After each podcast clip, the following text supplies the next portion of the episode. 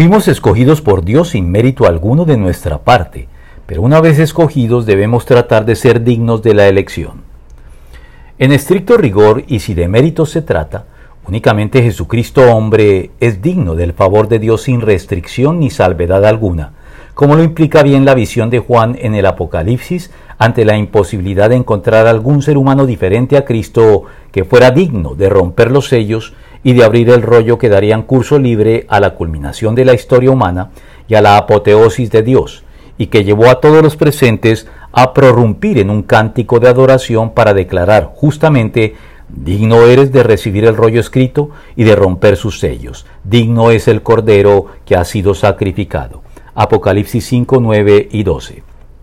Por eso, la obligación que tenemos de vivir una vida digna es una concesión divina sobre los creyentes que procede del llamado que Dios, en su gracia y misericordia, nos formula a sus escogidos para acoger el Evangelio y recibir gracias a Él su perdón y también la capacidad de su parte para vivir la vida digna a la que nos llama.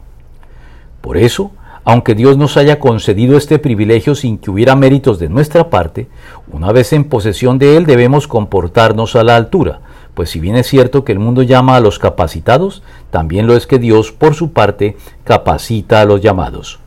Por eso yo, que estoy preso por la causa del Señor, les ruego que vivan de una manera digna del llamamiento que han recibido, siempre humildes y amables, pacientes, tolerantes unos con otros en amor